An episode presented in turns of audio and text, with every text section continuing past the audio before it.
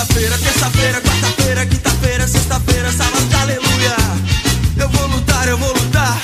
Eu sou Maguila, não sou Tyson. Ah. Último dia de 2019, não poderia ser diferente.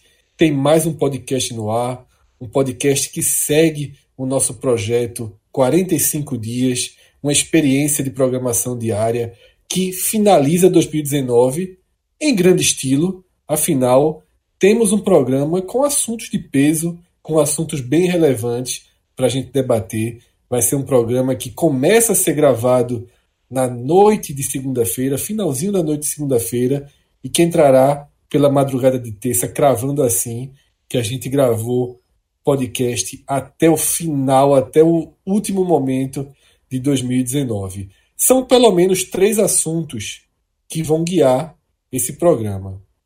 A permanência de Guilherme Belitani na presidência do Bahia até o final do ano, colocando um ponto final nos rumores e na chance que existia bem real dele disputar a prefeitura de Salvador em 2020.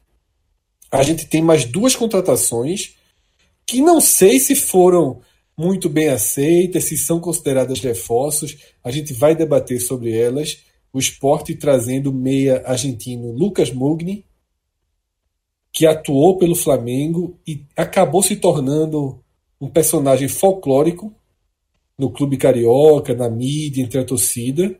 E também, no final da noite, o Ceará anunciou a contratação do atacante Rodrigão, que subiu com Curitiba, mas que não despertou interesse no clube paranaense pela renovação, porque Rodrigão carrega junto com ele uma série de problemas. Eu tenho certeza que isso vai ser abordado ao longo desse podcast. Além de mim, Fred Figueroa, esse programa tem Cássio Cardoso em Salvador, Cássio Zirpoli e João Pedro Pereira no Recife e Diego Borges cuidando de toda a parte técnica. Então a gente vai começar por Salvador. Vou começar conversando com Cássio Cardoso. E Cássio, eu queria, mais do que a sua impressão sobre o conteúdo do que Belintani expôs hoje ao negar sua candidatura para a Prefeitura de Salvador. Então, Cássio, antes de mergulhar no conteúdo do dia, eu queria sua impressão prévia ao longo de 2019? Qual era a sua sensação? O que é que você esperava ouvir de Belintani nesse dia tão esperado, que acabou sendo o dia do FICO? Existia aí uma, duas correntes bem fortes para saber qual o destino do atual presidente do Bahia em 2020. Fala, Fred. Fala, Xará, JP, Diego, um grande abraço a todo mundo que está ouvindo a gente. Veja só, Fred, eu penso que até hoje pela manhã a minha impressão é que ele sairia candidato à prefeitura de Salvador. Hora nenhuma isso me pareceu fácil, né? é, na cabeça dele. Não parecia uma decisão confortável de ser tomada. Mas é, Bertrand tem uma característica de, de ser acelerado, né? de ser uma pessoa que inicia os projetos, toca com velocidade, com eficiência e já pensa no passo à frente é, na, na, na, gestão municipal, ele passou por três secretarias. Desde que ele assumiu o Bahia, ele começou a dar resultados muito rápidos. Tem apenas dois anos de mandato, parece que mais, diante da quantidade de coisas que foram feitas. E o cenário político municipal, ele meio que empurrava Belintani, porque seria uma via de posição à atual gestão municipal, que ele já fez parte. Deixa eu contextualizar, até para não confundir o ouvinte. O Guilherme Bentani ele foi secretário do atual prefeito de Salvador, em três secretarias. É, é, educação, desenvolvimento e infraestrutura. E eu trago outra para você já já. E aí, ele, nessas três secretarias, ele conseguiu bons desempenhos. A partir do momento que, na segunda é, gestão de de ACM Neto, prefeito, o Guilherme Belintani não foi é, eleito o vice-prefeito, que era uma, uma possibilidade muito real pela qualidade do trabalho que ele tinha executado na frente das pastas, isso colocou, é, vamos dizer, Guilherme numa situação mais confortável para agir com outras frentes. E uma das coisas que sempre esteve próximo ao Guilherme Bellintani foi a lógica do da vida no Bahia, porque ele sempre participou como um conselheiro, vamos dizer assim, é, extraoficial do clube, da, da, de decisões, principalmente desde o processo de democracia que o Bahia viveu em 2013, ele sempre esteve por perto, colaborando como podia. Né? Foi um, um movimento que envolveu diversas correntes partidárias, pessoas de diversas correntes partidárias, em prol do clube. E Guilherme Belintani estava lá, junto com gente de esquerda, mas ele sendo pre da prefeitura, é, que é um governo de, de direita, né, do Democratas. Então, isso é, mostrou como ele sempre esteve perto. Eu tive um, um, um, blog, né, fiz parte de um blog chamado BBMP. Em 2009, Guilherme ele ganhou uma, um concurso participando do blog. Né, um concurso, e ele ganhou uma camisa. Na época ele ainda usava o sobrenome Cortizo, o nome dele é Guilherme Cortizo Bellintani. E ele é, ganhou, é, já era empresário, tudo, mas ganhou o concurso. Então, assim, ele já era muito atuante dentro do Bahia. Quando esse movimento da, da político da prefeitura o desobrigou a essas questões de vice, eu não sei nem se ele encararia, tá? Mas a gente, de fora, é, achava um caminho natural. E acabou que ele não foi essa, essa figura do vice-prefeito. Ele ficou mais solto. Quando veio a eleição do Bahia, em 2017, ele é, foi novamente é, questionado, que ele já havia sido questionado em 2014, se ele não queria ser candidato, já que ele já tinha manifestado interesse, e ele foi. Virou candidato a presidente, virou presidente, conversou com o prefeito de Salvador, Semineto, tudo certo, e foi ser presidente do Bahia. É, ele sempre foi uma figura que, na gestão pública, apareceu vinculado à direita por conta dele ter feito parte apenas de uma gestão de direita. Mas ele, no Bahia, mostrou que as suas origens sempre foram mais é, vinculadas à esquerda, por conta dos pais, é, da educação que ele teve, dos próprios ideais que ele construiu. Mas ele também é um gestor, é um cara técnico, é um cara absolutamente é, é, focado no, no, desenvolvimento, nos ganhos financeiros. Ele consegue mesclar isso que eu acho que é, inclusive, uma qualidade bem interessante para uma figura de um gestor. Tem um olhar humanista e tem um olhar técnico e de desenvolvimento. Nisso ele começou, essa, esse viés dele começou a aparecer primeiro, permitindo que o Bahia se manifestasse e, e se colocasse de uma forma progressista, né, assumindo uma, uma, condição institucional que é muito além de uma lógica político-partidária, né, é, é, uma lógica humanista, mas que é, por conta da dicotomia que vivemos no nosso país ficou associada a uma coisa de esquerda, né. E quando ele se, é, é, se mostrou uma pessoa muito mais alinhada às ideias de esquerda, é, muita gente que participa de cenários políticos e que tentam criar também conjecturas político-partidárias, mesmo onde não tem, botaram logo nesse bolo. Ah, tá, está fazendo isso por uma questão de objetivos políticos. É, isso tudo foi virando um caldeirão, né? Ao mesmo tempo que a, a esquerda não encontrou um, um, nome aqui em Salvador que fosse um nome de consenso. E nem o de Guilherme.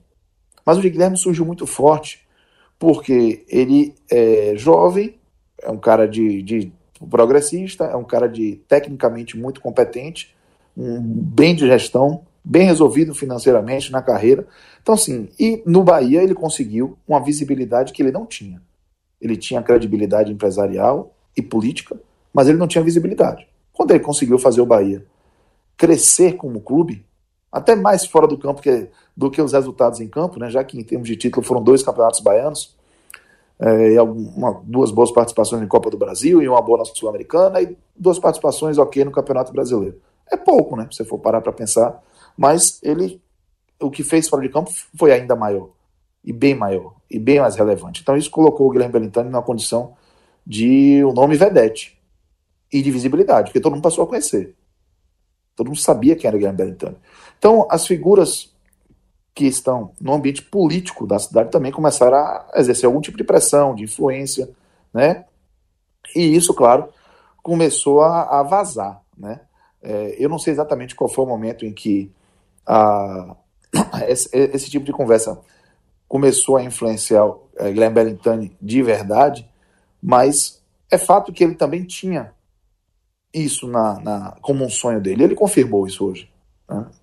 Essa, esse avanço dentro da vida pública, já que ele já tinha é, aparecido na vida pública, já tinha tido sucesso na vida privada, e ele tem, é, é, sim, uma ideia de seguir em frente. E esse, essa, vamos dizer assim, esse, essa construção, esse flerte, somente da, da pessoas vinculadas à esquerda, em, em torno do nome dele, acelerou esse processo. Então, a gente percebia figuras importantes, cardeais políticos, dando força no nome dele.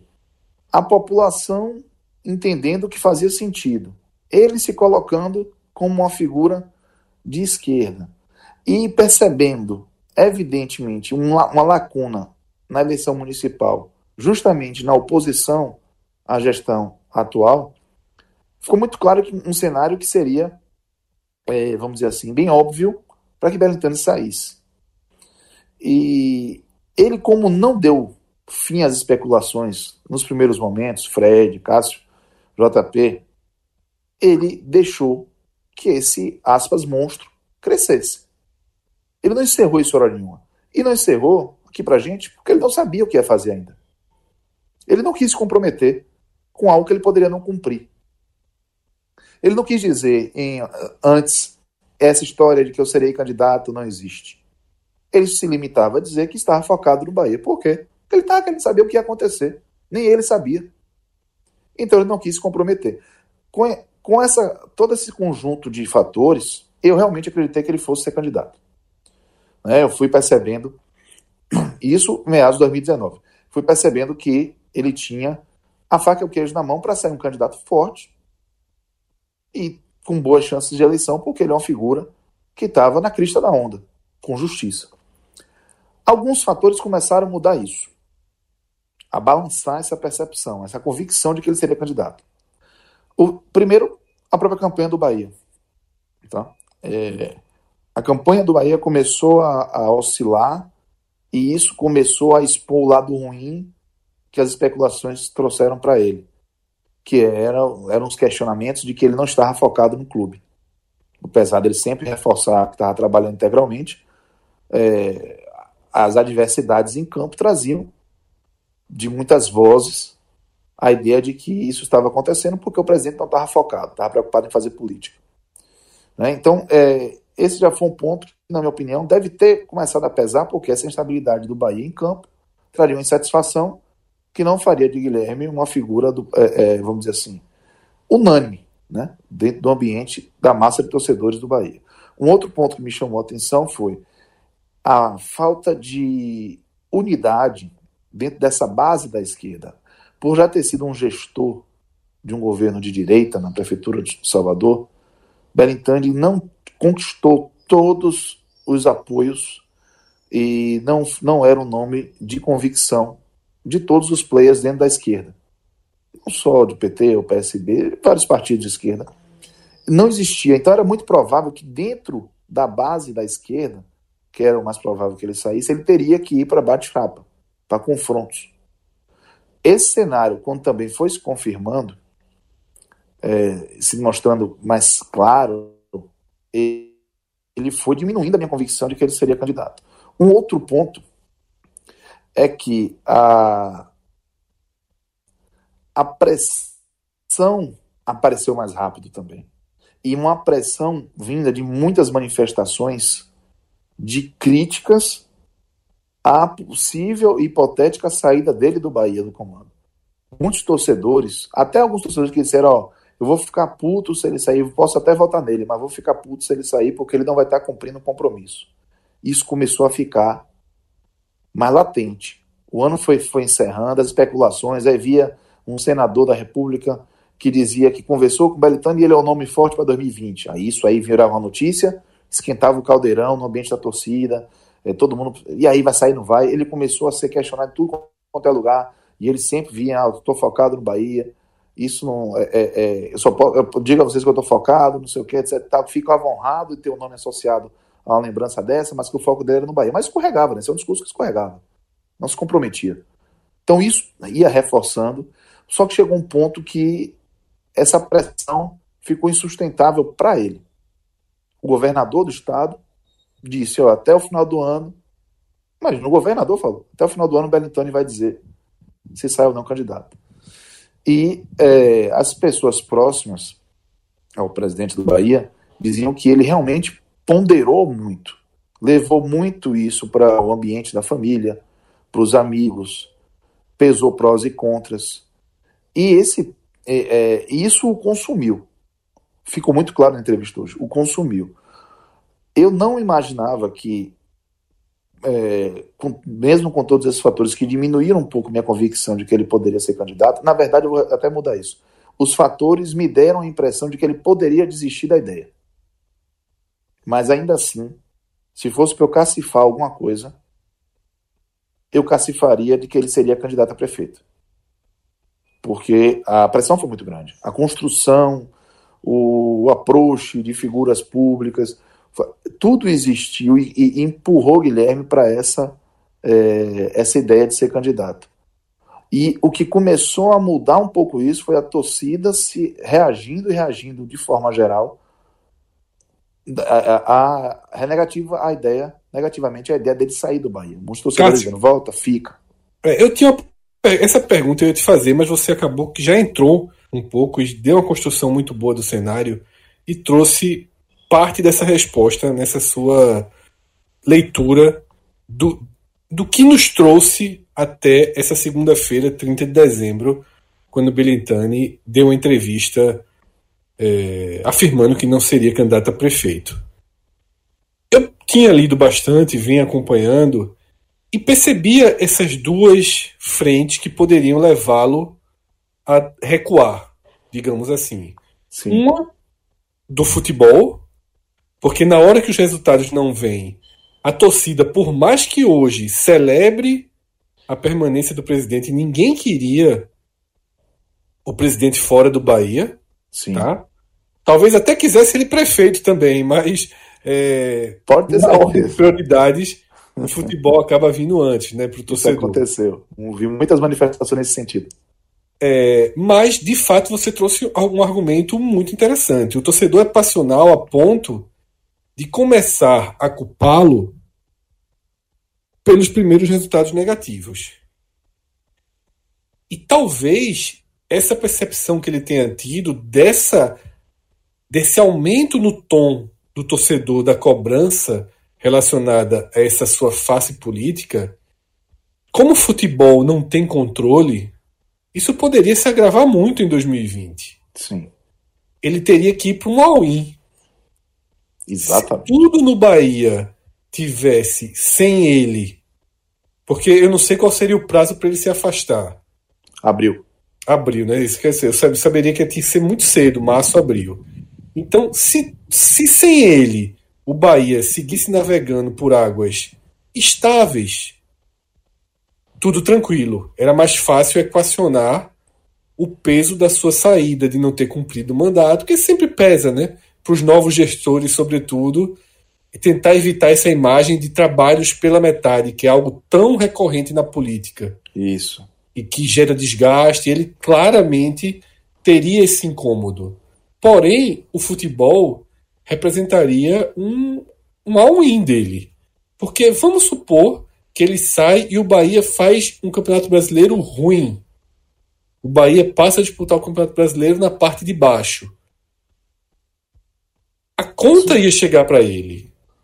O lado passional do torcedor que vota no presidente do clube, meio que independente da sua questão política, poderia pesar contra ele. Porque você construiu muito bem, Cássio, o perfil de Belintani. É um cara muito fácil de se votar. Porque ele é um cara de esquerda, que hoje se posiciona na esquerda, mas ele na verdade é um cara de centro, né? um progressista, um liberal. Sim. É um cara que eu votaria fácil. Fácil. Ele tem o perfil que eu valorizo para votar que é justamente alguém que tem uma construção econômica liberal, mas que não deixa é, de lado, não perde jamais e valoriza muito também o sentido liberal para questões sociais, essa visão progressista dele que acabou sendo transmitida para o Bahia né, e que foi tão elogiada e tão abraçada, não só por nós, mas por todo mundo ao longo de 2019. Então eu fiquei com essa sensação. E a parte que eu não estou acompanhando muito de perto, Cássio, e você pode trazer um pouco para complementar para quem está ouvindo, sobretudo para quem não é de Salvador, é que você, você construiu um cenário de que ele ainda teria alguns obstáculos dentro da esquerda para ser o principal candidato. Mas tudo leva a crer que seria Sim. o principal candidato da esquerda. Mas e a outra parte da moeda? Seria uma eleição dura?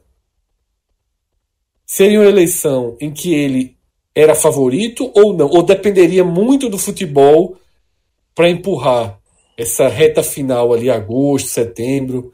Como é que como é que estaria uma projeção política? Eu sei que você não é instituto de pesquisa, mas é. sua, no seu feeling.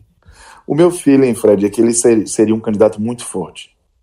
Porque ele tem uma, ele tem uma boa capacidade para aglutinar forças. E penso que dedicado a isso, ele conseguiria quebrar algumas resistências dentro do ambiente da base de esquerda dele. E isso faria um, uma a alternativa ao atual mandato do, do, do, do, do DEM, certo? Então, e eu penso que Guilherme ele seria um candidato de possibilidade forte de polarizar a disputa. O hipotético, é, é, o provável candidato da situação a Bruno Reis contra Guilherme Berintani, o provável, o hipotético candidato seria o candidato da, da oposição. Lógico que, com todo respeito à expressão e às figuras, mas teriam os penduricalhos políticos, né, ali ainda compondo é, é, tentativas, mas eu imagino que, que existiria essa polarização bem clara. É, por conta dessa capacidade dele, é, eu penso que essa ideia, é, esse, esse, perfil que se aproxima mais, que, que tem pontos de interseção né, com liberalismo econômico, mas também com, a, com causas sociais, com a visão humanista, é, facilitaria muito, porque tem muita gente saturada já dessa, dessa dicotomia, desse maniqueísmo, né, dessas, dessas Esse pontas perfil tá extremas. Está faltando no Brasil, cara. Isso, exato. Então, Na eleição nacional falta demais esse Falta perfil. demais. Então acho que ele seria muito, seria muito forte, Fred, para para essa essa essa candidatura, né? mesmo com esses obstáculos. Ele sairia muito forte.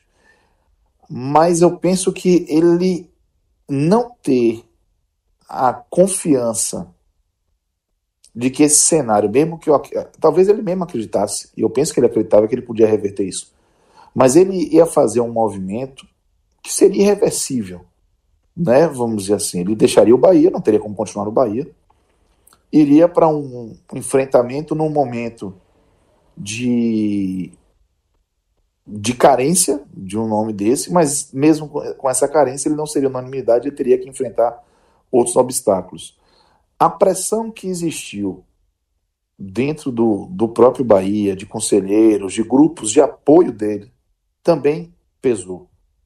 É, os, muitos argumentos do ponto de vista de, assim, de preservar a, a democracia do clube, de que não se criasse uma, uma ideia de que era um caminho político, é, a coisa da consolidação de um trabalho que estava sendo feito.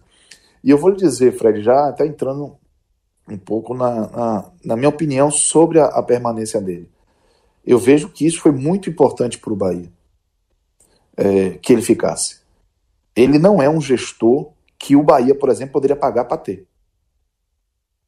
É caro. Você entende? Então, por mais que existisse e existe na figura do vice-presidente do Bahia, o Vitor Ferraz, competência, história, um, um cara, inclusive, é, com uma história muito dedicada de luta pela democracia, que estava lá no clube desde que o clube foi.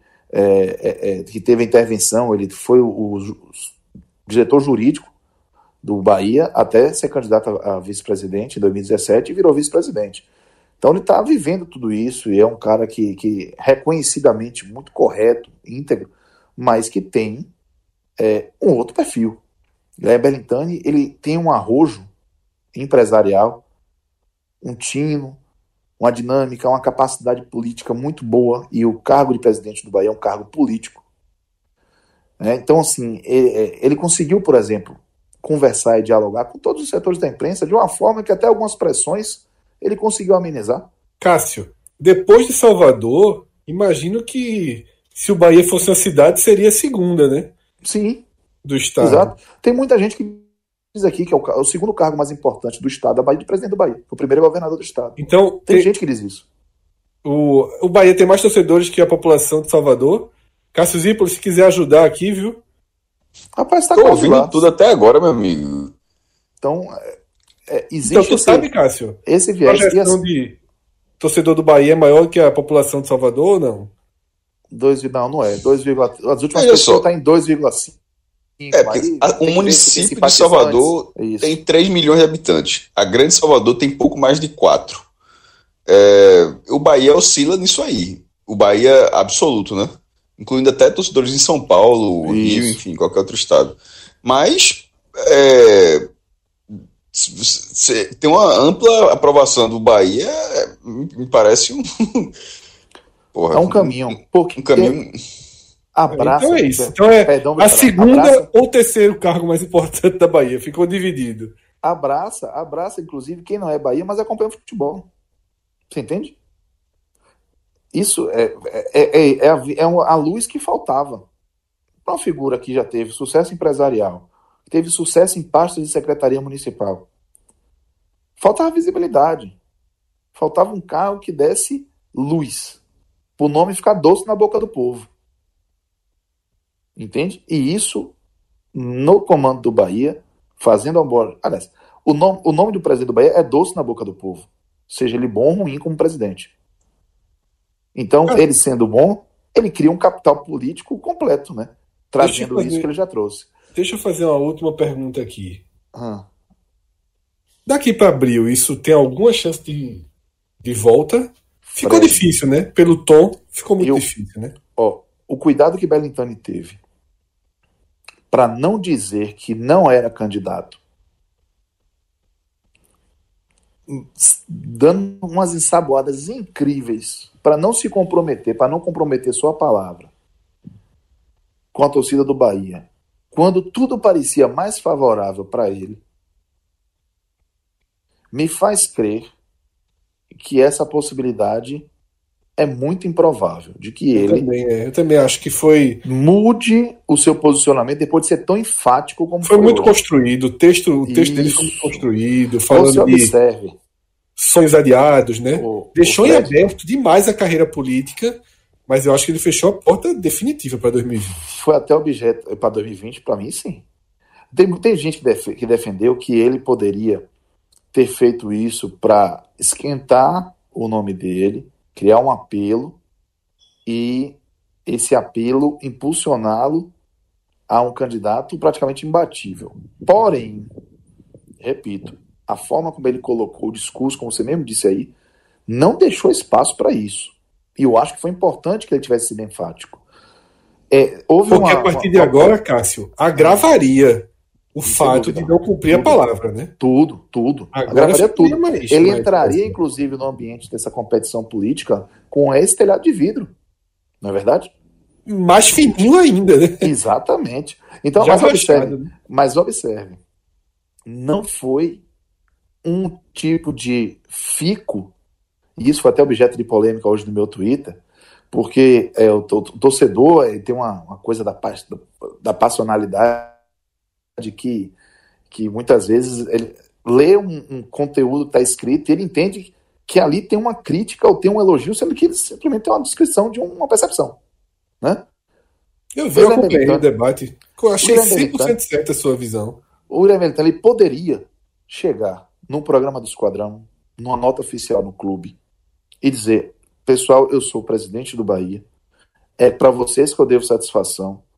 Eu sou o presidente, as especulações estão acontecendo, mas eu vou dizer a vocês o seguinte: sigo à frente do Bahia, porque esse é o compromisso que eu assumi, e essas especulações são infundadas. Eu não tenho interesse e não renunciarei ao meu cargo para ser candidato à prefeitura em 2020. Seria numa esfera, numa esfera esportiva, né? Não, pronto. Eu não estou dizendo que ele teria que fazer isso, tá bom? Mas ele poderia fazer isso.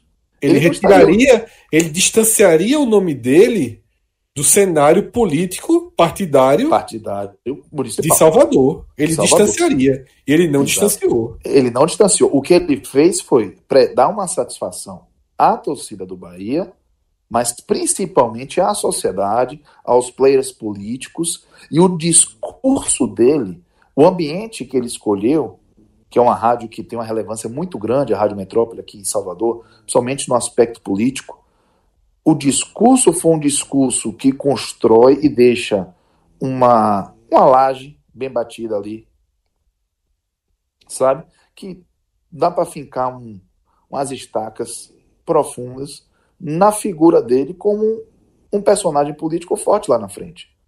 Porque ele se posicionou politicamente, contou a história de vida dele, ele é, entrou em aspectos que aí sim realmente não caberiam dentro do comunicado feito pelas redes do clube. Ele saiu mais forte, Cássio. Ele saiu mais forte. Se fosse foi... a estratégia política, teria sido muito bem. Jogador de xadrez. Jogador de xadrez, porque ele, ele se livrou de um desgaste. Na minha opinião, tomou uma decisão correta. Ele tem uma possibilidade de, nesse ritmo de consolidação de trabalho no Bahia, por mais que, que o campo não entregue as expectativas, mas se ele conseguir, vem aí a cidade tricolor, é, loja do Bahia hoje é, anunciou, faturou 8 milhões em 2019, 316% a mais do que quando não tinha marca própria em um ano. Quando ele consolidando isso e cumprindo pelo menos um mandato no Bahia, ele vai sair tranquilamente com um nome forte, mesmo que seja para disputar com uma reeleição em 2024, mesmo que seja para governador em 2022, ele tem idade e energia para isso e hum, é, diminui os riscos de uma decisão que ele, ao tomar, não mexeria só com a razão, mexeria com a emoção. E a gente sabe que o brasileiro é um é povo passional. Não é? Então, é, ele foi absolutamente, é, vamos dizer assim, correto dentro das suas ideias, dos seus objetivos, no anúncio de hoje. Eu achei que foi um anúncio emotivo. Ah, Para mim, a emoção foi legítima, foi genuína. Tá? Eu acho que estava absolutamente pressionado, em dúvida. Não deve ter sido fácil tomar uma decisão dessa, porque realmente ele era. Vamos esperar. Eu vou dizer o que aconteceu aqui, me permita, em casa, quando eu falei, é, eu peguei o rádio para ouvir, né, o pronunciamento dele, achando inclusive que ele ia dizer que ia ser candidato, porque era um apelo, etc. Tal. E quando ele não saiu candidato, a Aline, minha esposa, ela estava descendo aqui, ela fez, e aí? Eu falei, ele disse que vai ficar no Bahia. Ela lamentou. Ela lamentou. É, eu acho que o Bahia, acho que Entendeu? Salvador perdeu um grande, um grande nome. Mas, então, é, mas entendo eu, todo o contexto. Entendo todo o contexto. Então, assim, é, dá para dizer que foi o anúncio, Fred, mais aguardado da torcida do Bahia nesse final de ano, mais do que qualquer contratação. E até parte da, da, política de Salvador, né? Aí, com certeza. Aí, fora do espectro é, é, é, esportivo, além do espectro esportivo, Levou as pessoas dúvida. ao rádio, né? Levou as pessoas ao rádio de Levou, manhã. Eu achei divertidíssimo. Ligar o rádio. Eu sou entusiasta do rádio e eu achei. Ao melhor, ao melhor estilo, o discurso do rei, né? Quem, Isso, quem todo mundo juntinho. E depois vou mostrar uma foto do rádio que eu tava ouvindo, porque é um rádio antigo que um tio de Aline consertou, que era uma besteirinha pequenininho, rapaz. E ele é todo retrô assim, ainda fiquei, ainda associei isso. Eu falei, parece que eu tô voltando no tempo. Mas é, é isso, foi. Botou todo mundo no rádio. Teve gente que foi para o YouTube, né? Para ver a, a, a, o estúdio. Né? A Metrópole tem uma estrutura bacana, tem um estúdio ao vivo lá também. Você consegue ver, não só ouvir os personagens lá no, em real time. Mas, enfim, foi um, um dia muito agitado que gerou muita, muito debate, muita, muita polêmica, mas o torcedor, inclusive, reagiu muito bem. E a percepção de todos é que ele saiu maior do que chegou para essa entrevista, sabe? Ele conseguiu contornar a situação que ele estava ficando no funil, na sinuca, e saiu-se bem. Pode ter um ou outro personagem político chateado com ele? Pode. Mas esse, esse, esse personagem. E eu não sei se tem, tá? Não estou falando isso por meia informação, não. Eu imagino que tenha porque alguém botou muita fé de que ele seria um candidato, entendeu? E, essa, e ele frustrou pessoas que botavam essa fé. Tem, certamente tem. Mas ele, essas pessoas não vão expor isso e não vão virar uma, um objeto de pressão para ele publicamente, como aconteceria caso ele tomasse outra decisão. E essas pessoas provavelmente vão compreender e apoiá-lo quando ele decidir sair é, rumo a esse outro sonho que ele deixou claro que tem, que é contribuir com a vida pública de Salvador. Então, é, foi assim, foi um dia muito interessante, diferente, porque realmente o esporte invadiu o assunto, se misturou ali, gerou uma série de debates, mas eu acho que no geral ele ganhou e o Bahia também ganhou com essa notícia. Cássio, daqui a pouco você volta, descanse aí, porque sua opinião, sua opinião vai ser vai ser importante no, no terceiro eixo do programa, quando Vamos a gente nessa. for comentar sobre Rodrigão, né? Tamo no junto. final, você acompanhou de perto aí, Rodrigão. O Ceará tá quase o Bahia 2017, né? Eduardo, o Thiago Pagnussá, né? Isso. Só faltou o Juninho, que foi pro Fortaleza. E agora o Rodrigão. Pronto, daqui a pouco você traz sua visão sobre o Rodrigão. Numa passagem bem difícil dele, né? Que foi a passagem do Bahia. Isso. Muito longe. Muito longe de, de Só chamar. as expectativas. Mas vamos seguindo aqui nosso ônibus né, pela estrada. A gente sai de Salvador. A primeira parada, a escala é no Recife. É... E logo cedo, sete e meia da manhã, meu amigo, eu acho, Cássio, inclusive, que. Sabe aquela história que você deixa programado para outro dia? Diz, ó, no programa, espera a diretoria dar o aval, mas programa, deixa programado para outro dia, sete e meia, aí de noite tu troca, tu refaz a programação, porque eu nunca tinha visto um clube anunciar o jogador sete e meia da manhã. Me pareceu uma tuitada que estava programada de alguma forma, mas. Isso é nervosismo. é não? Foi. Eu, e o pior, eu estar acordado, foi, essa junção foi ainda pior. Eu acordei, por, por acaso, estava acordado, peguei o Twitter, mas tinha, eu entrei assim, tinha 15 segundos. Esporte é, anuncia, né?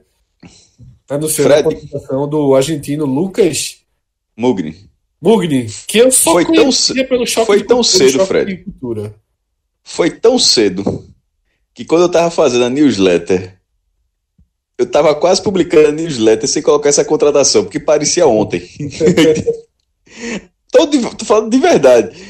Eu tinha feito a ordem de esporte, eu disse, oxi, meu irmão, teve um argentino, porra. Porque assim, já fazia tanto. Porque não é, realmente não é comum. Assim, largar o dia já tendo a principal informação do dia dentro daquele, dentro daquele segmento, que no caso era o esporte. Que foi, foi não foi a vitória do Agape, sobre, o, sobre a Agape, ou que Hernani vai renovar, qualquer coisa desse tipo. Foi logo o cara, de sete e meia da manhã já tinha a principal informação do dia do esporte. É realmente é incomum. Tu conhecia, Cássio? Lembrava dele? Velho, é, em 2014, 2015, na verdade, eu nem sabia que, assim, que, que existia o falha de cobertura, mas depois eu fui, fui ler depois vi que é uma greia clássica dele, né? É, que, é, em relação verdade, ao troféu. Mas deve nem... ser, a minha sensação é a mesma. É, mas eu não conhecia, o não. O troféu que eles fazem todo ano, de piores do ano, é o troféu Lucas Mugni. Tipo, o goleiro, o pior goleiro do ano, recebe o troféu Lucas Mugni de pior goleiro do ano. O cara dá. Eu tá bom dizer isso pra ele. o cara dá. É bom dizer pra ele. Nome ao prêmio, né? Por, por é, mas assim, mas eu não, eu não conhecia essa greia. E, e no Flamengo, é, ele jogou entre 2014 e 2015. Ele foram 46 partidas e 5 gols. Me parece muito óbvio que ele foi muito mal, porque assim foi algo generalizado. O cara virou Twitter número um, pô, do Brasil. Do Brasil por causa, por causa da torcida do Flamengo também, sem dúvida nenhuma, porque jogou lá e não jogou bem, a galera, enfim, já não gosta do esporte, aí junta o jogador que não gosta, não joga esporte, o cara adoraram. Ah, aí, nisso aí virou número um do, do Trend Topics. E, mas um cara que joga 46 vezes, meu irmão, é muita insistência do treinador também, viu? Exatamente, Cássio. Isso foi a primeira coisa que me chamou a atenção. Porque a gente vai trazer JP em instantes para a conversa, mas eu confesso que eu não tenho lembrança de Lucas Mugni jogando no Flamengo. Eu não tenho, não tenho registro, tá? E até me surpreendeu a onda folclórica que existe em torno dele, justamente pelo fato de na época eu não ter captado sequer essa onda, não ter captado um jogador é, que tenha virado motivo de brincadeira pela sua ruindade ou algo do tipo. Daí eu não sei o quanto o falha de cobertura, né, que é do grupo do Choque de Cultura, que é a, a versão voltada para o futebol, não sei o quanto o falha de cobertura é responsável por essa folclorização, por transformar Lucas Mugni numa figura pop do futebol brasileiro, que ficou muito claro nessa segunda-feira que ele é uma figura pop. É um pop grotesco, um pop é, de ruindade. Ele é uma espécie de um meme né, do Flamengo, do choque de cultura, dessa, desse contexto. Afinal, é, o cara dá, dá nome, foi escolhido pela equipe lá do, do Falha de Cobertura para dar nome ao prêmio de pior jogador do ano. Eles fizeram isso em 2015, 16, 17, 18, até onde teve o programa. Lucas Mugni segue todo ano sendo lembrado por isso. Então, é óbvio que a rejeição é muito grande ao nome dele. Existe uma predisposição criada e muito ramificada sobre a falta de qualidade desse jogador. Porém, quando você vai para os números, isso que Cássio falou chama muito atenção. Porque quando o jogador ele é horroroso, quando o jogador ele é horroroso, o primeiro sinal disso é ele jogar pouco. É o cara chegar, não agradar, fazer 8, 10, 12, 20 partidas que seja, passar a entrar no segundo tempo, não agradar. E aí você tem uma imagem de um jogador que fracassou 46 partidas mostra que assim, o treinador demorou a aceitar que o cara não, não dava retorno. E aí, JP, eu te trago para a conversa é, fazendo minha última análise. Na verdade, nem posso chamar de análise porque eu realmente não lembro. Então não tenho como chamar de análise. Eu estou analisando números, é, comentários, coisas que li a respeito. O que me parece incomodar mais do que qualquer outra coisa é que ele tem o estilo do meia que dá raiva. Ele parece ter, pelos comentários da torcida do Flamengo. Tá no lugar certo, então. ele parece ter, ser aquele meia lento, aquele meia que irrita. Né? Um cara falou assim: ele é o Felipe Menezes Boliv... Boliv... argentino, na verdade. Né? O cara falou boliviano, mas ele é argentino e joga na Bolívia. É, o Felipe Menezes do Campeonato Boliviano. O cara tratou dessa forma, chuta bem de fora da área, tem habilidade. Eu já vi o cara dizer um negócio diferente. Disse o cara, o cara disse Flamengo, quando foi pro jogo, ele disse, quando o cara bateu de direita, ele disse, não, esse cara é canhoto. Quando ele bateu de, de esquerda, ele disse, não, esse cara é destro, pô. Meu irmão, é. é, isso aí vai, vai dar trabalho, viu? Mas a maior parte dos comentários é, identificam ele como um meia de pouca movimentação até comparado a Leandrinho. Eu vi muita gente comparando ele a Leandrinho. Mas que é um cara. Eu tô dando, eu tô dando um crédito, Fred, vou mentir não. Eu tô dando um crédito para o setor de análise de desempenho. É, da, da, busca por esse jogador. O cara tava na Bolívia e tal. Porque, veja só, é, por questão de coerência, eu não acho que aquele estilo de Leandrinho caiba na Série A. Então não faz o menor sentido trazer um jogador que tenha, como você acabou de falar, uma característica semelhante a Leandrinho. Então, para mim, não faria menor, o menor sentido. É, ele, tem que ser uma coisa, ele tem que ser uma coisa diferente daquilo. O, futebol do Leandrinho, aqui. não acho que seja um futebol que caiba na primeira divisão. Daquele jeito não dá. É como você falou, a coisa de 15 minutos, 20 minutos finais, assim, mas você não contrata, você não pode, você não está contratando um jogador, você não se contrata um jogador para jogar 20 minutos.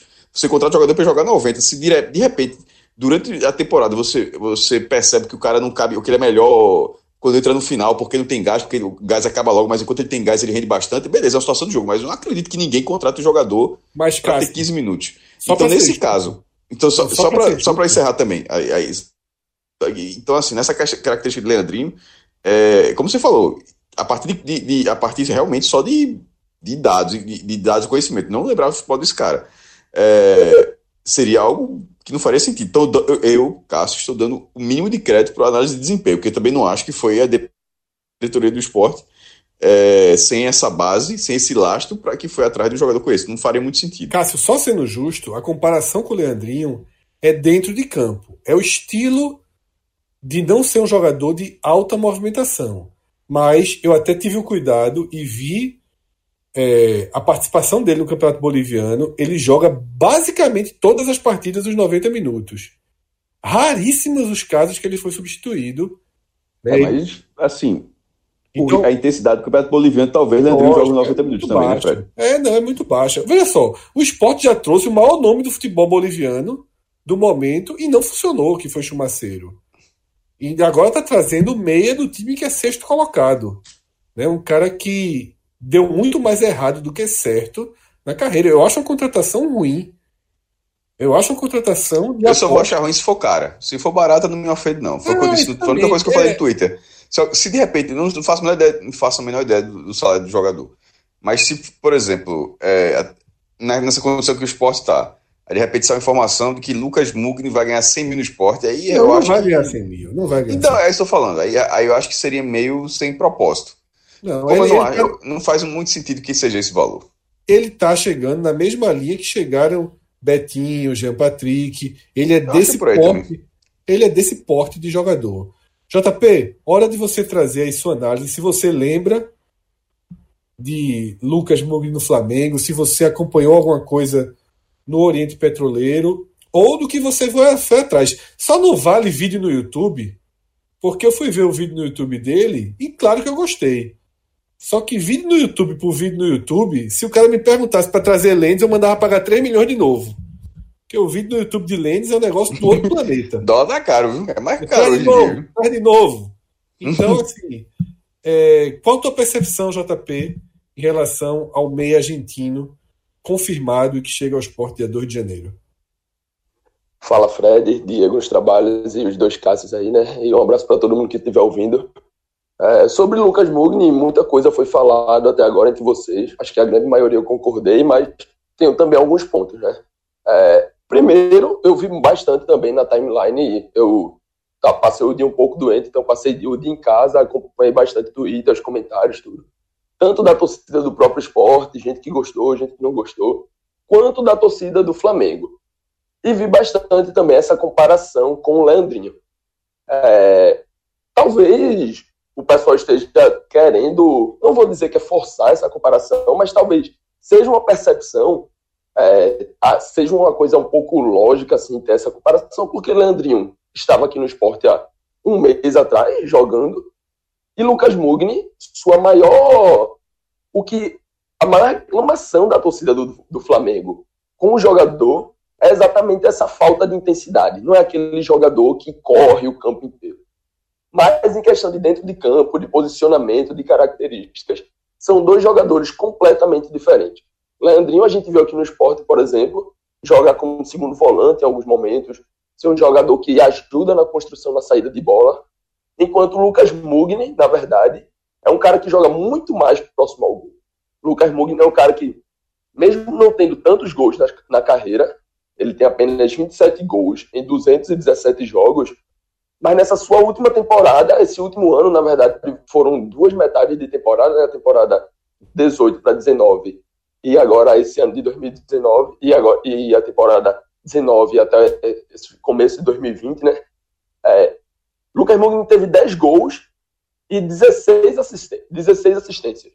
Então, a gente pode perceber que é um cara que joga muito mais próximo ao gol, como o Fred disse muito, muito bem. E aí é coisa para torcer. É, diretoria, análise, ninguém pode ver vídeo de YouTube. Os softwares de análise que todos os times têm acesso têm um material muito mais eficaz. Os softwares mostram, mostram lances, mostram todos os toques na bola do jogador, mostram comportamentos. Então, esse negócio aí de, de, assistir vídeo no YouTube de melhores momentos fica só pro torcedor mesmo.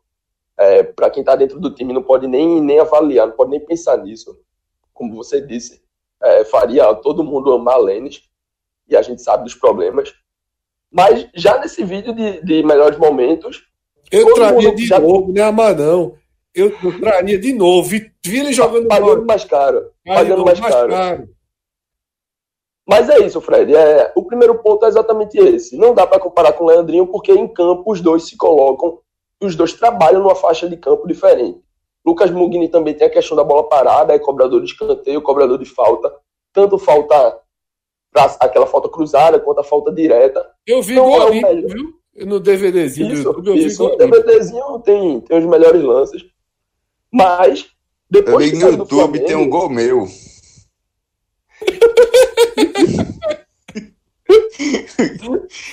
2009. YouTube é forte é, demais, jovem. YouTube é forte é demais. O empresário trabalha muito com o link do YouTube. Mas aí os times não podem deixar se enganar, não. E espero que o esporte não tenha deixado de se enganar por esse mesmo link, né? Acho que todo mundo acabou dando uma olhada. Mas é isso, Fred. Basicamente, é o primeiro comentário que eu tenho é esse. Não adianta comparar com o Leandrinho, porque dentro de campo são jogadores diferentes. Talvez essa característica da intensidade, ou falta dela, na verdade, que é esse o ponto de reclamação, porque a torcida do Flamengo não reclama que Lucas Mugni é ruim. Não reclama que Lucas Mugni não tem técnica. Reclama da falta de intensidade. É aquele famoso não corre para ninguém. É, é mas, né? É, seria, exato. O estilo Gun seria o mais clássico. Em, em, qualidade, em qualidade técnica, ele tem sim uma certa qualidade. E aí vai ser. Um, é, é mais uma aposta. Porque ele vem de um mercado não tão competitivo. Estava jogando, inclusive, titular ao lado dele, na, no miolo de zaga, desse time que conquistou vaga na, na Sul-Americana. Suellington, zagueiro emprestado pelo Náutico. Então, para se ter noção, um, um zagueiro que está sendo bastante contestado na Série C era titular no mesmo time que Lucas. Então, talvez o campeonato não realmente não seja o maior, o melhor parâmetro para isso. Mas a gente percebe pela, pelas características, pelas estatísticas, que ele, no, na última temporada, teve realmente essa facilidade em, em, estar mais próximo ao gol, em achar o gol. Tava, tava livre no mercado, então o esporte não, não é uma aquisição que o esporte paga. Contrato é de um ano. É, acredito também que não vem com salário alto. Acho que esse, esses mercados sul-americanos, os salários são bem abaixo do mercado brasileiro, bem abaixo mesmo. Os craques nesses, nesses lugares, o, um Guerra da Vida, um Berri, um Borra, não ganham mais de 70 mil reais. Então, um jogador mais comum deve ganhar nessa faixa de 30, 40. Então, acho que Lucas Mugni vem ganhando nessa faixa. Difícil cravar aqui um número, mas acho que até 50 mil, 60 mil é uma aposta interessante, é uma aposta para ver o que pode dar. E lembrando que para essa com essa um pouco dessa característica, o esporte também já trouxe o Jean Patrick. Né? Então o esporte tem ido muito nessas apostas, muito nessas oportunidades de mercado jogadores que estão livres, jogadores que não precisa pagar. Né? Lucas Mugni também é mais um jogador de 27 anos, então já tem o Jean Patrick, já tem o goleiro Carlos Eduardo, já tem o Betinho, todos nessa faixa de 27 a 28 anos, que é uma faixa que Vanderson deu entrevista dizendo que o time está procurando, não vai passar disso. É uma faixa interessante, que são jogadores já um pouco rodados no mercado, jogadores que, que já têm um pouco mais de experiência, mas que podem estar tá chegando ainda no seu auge. Então o esporte arrisca. É, não é um mercado brilhante para a Série A, muito longe disso, na verdade. Muito longe de ser um time, um, uma contratação de Série A. Mas são apostas que, dando certo, podem se pagar. Caso o Jean Patrick ou caso Lucas Mugni chegue na Série A sendo um jogador aceitável para ser titular, um jogador útil para ser entrado no segundo tempo, é, o esporte vai estar tá acertando, porque aí tem a opção de renovação do contrato. Então, Acho que o principal que o esporte tem que fazer é ter essa preparação de início do ano, ter a Copa do Nordeste, e aí, já que, mesmo não sendo contratações para a Série A, acho que para a Copa do Nordeste, todos esses que, que a gente já comentou aqui, todos esses contratados jogam. Não estou falando de Diogo Noronha, de, de Maxwell, mas Betinho, Jean Patrick, Carlos Eduardo, todos esses têm nível técnico para jogar bem uma Copa do Nordeste e vão ser testados. Caso sejam dentro da, de uma análise do clube, dentro, de, uma, de uma vistoria um pouco maior, vendo mais de perto, vendo o dia a dia, a evolução física, a evolução técnica, o entendimento do jogo por parte do, do modelo de jogo de Guto Ferreira, caso venham a avaliar que deu certo, então podem chegar bem para podem chegar úteis, jogadores úteis para a Série A. Mas sabendo que nenhum desses é nesse momento um jogador de Série A. Exatamente, JP. Essa essa questão que você entrou é, é quase que um mantra desse final de ano e que vai seguir para o início de ano do esporte. Nesse momento do mercado, o esporte ele é passageiro. Ele não dita os rumos. ele está conseguindo colher alguns jogadores livres de salário baixo para dar quantidade, para dar opções para Guto Ferreira dentro do elenco. Em outras palavras, reservas. São jogadores que são pensados para compor o grupo da Série A. Talvez na Copa do Nordeste sejam mais acionados. Sim. Lucas, por exemplo, nesse momento, se você for desenhar o esporte de 1 a 11, a tendência é que você desenhe ele como titular. Tá? Porque você não tem outro meio ali, você tem o pessoal da base. Isso. Né? Ali no, no, meio campo. O Diego Noronha fez dois gols no Argap, né? A turma já tá, já tem até matéria com ele circulando. A turma disse que é para botar 87 em Diego Noronha. DN 87. e aí, nesse momento de mercado, falando inclusive em 87, foi um dia que voltaram é, é, correntes sobre o retorno de Diego Souza, né? novas possibilidades foram ventiladas Milton Bivar deu entrevista dizendo que o clube tem praticamente contratado dois centroavantes e um zagueiro. Esse programa diário que a gente faz, a gente não debate muito especulação. Né, já debatemos em torno de Diego Souza, já. Já debatemos em torno de Chiesa, já. De Thiago Cardoso, já. Mas também não adianta ficar em círculos. A única coisa que eu vou dizer sobre essa nova especulação de Diego Souza é que eu nunca descartei a vinda dele quando foi dado como negociação encerrada. Porque naquele momento eu lembro de ter falado o seguinte: não foi nem aberta. Como é que foi encerrada? Eu nunca cravei o fim justamente porque nunca teve o início. E hoje, se você me perguntar, Fred, você está sabendo de alguma coisa diretamente? O que é que eu chamo diretamente? Falei com o presidente ou falei com alguém que eu tenho plena confiança que está do lado do presidente? Não. Falei com o diretor? Não. Não tenho nenhuma informação direta e concreta sobre a volta de Diego Souza, mas nem perguntei, nem fui atrás, porque é um assunto que gera um certo desgaste, que cansa, que eu já perguntei 600 vezes em 2019 e resolvi não perguntar mais. Resolvi assistir um pouco é, o desenrolar o desenrolar dessa negociação, se é que existe uma negociação. Agora, mesmo sem você procurar, informações de bastidores acabam chegando por vias alternativas. Tá?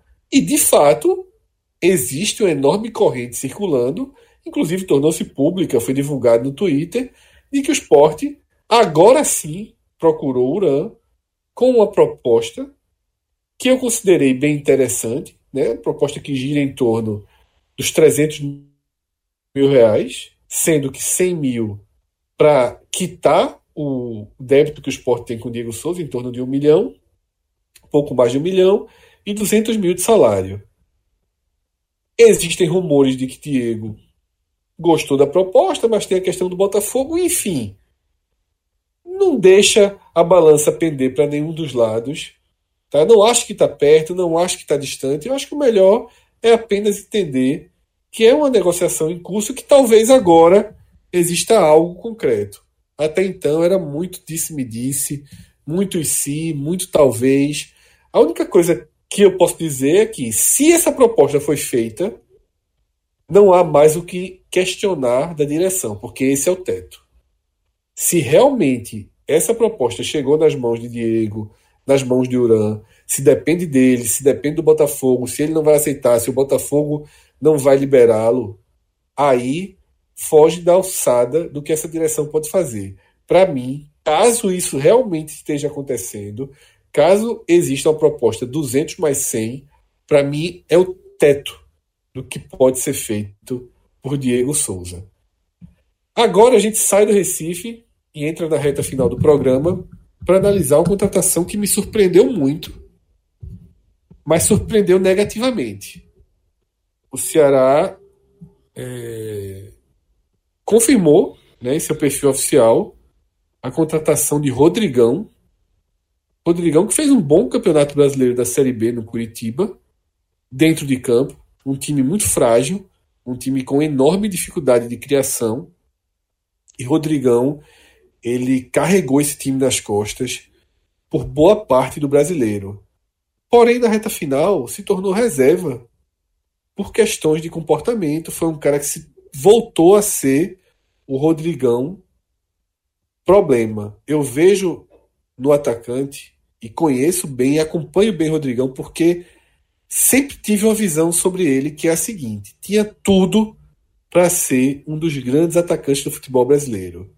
Vi Rodrigão naquele belo campeonato, naquela bela Copa do Nordeste, pelo Campinense, tá? Excepcional Copa do Nordeste, foi contratado direto pelo Santos.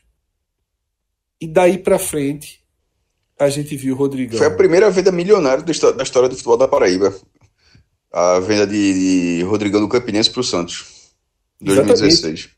E o Santos foi rápido, né? Quando todo mundo despertou para Rodrigão. Todo mundo com dinheiro, né? Porque 2016 Isso. é um ano das luvas, que não eram luvas, eram, eram adiantamentos. Todo mundo com dinheiro e a galera marcou toca naquele momento. O, o, Santos pagou um milhão e meio, não foi, Cássio? Chegou a isso ou foi menos de que um milhão Eu acho que foi esse valor. Deixa eu até abrir o blog aqui para ver se. Mas eu acho que foi esse valor. É, foi entre um milhão e um milhão e meio. E eu me lembro que houve uma pressão no esporte porque se considerou esse valor baixo pelo potencial. É o que eu tô dizendo, porque todo mundo achava que tá todo, todo mundo com dinheiro ali naquele é, momento. Né? Pelo potencial que Rodrigão demonstrava. Mas Rodrigão foi para o Santos, não passou nem perto. um milhão firmar. e meio, Fred. Um milhão e meio, né? Do Santos foi para o Bahia, e Cássio Cardoso vai voltar para o programa em instante para falar sobre essa passagem dele no Bahia. Também não se firmou, e assim como no Santos, saiu pela porta dos fundos no Bahia. Passagem bem crítica, mas Cássio vai detalhar. Volta, volta para o Santos, não é aproveitado, vai para o Havaí, ajuda o Havaí a subir de divisão, mas não permanece para a disputa da Série A. É contratado pelo Curitiba, ajuda o Curitiba a subir de divisão e o Curitiba sequer tem interesse na sua permanência tamanhos os problemas. Tá afastado no final também, né, velho? Exatamente. Tamanho o problema que Rodrigão acaba causando.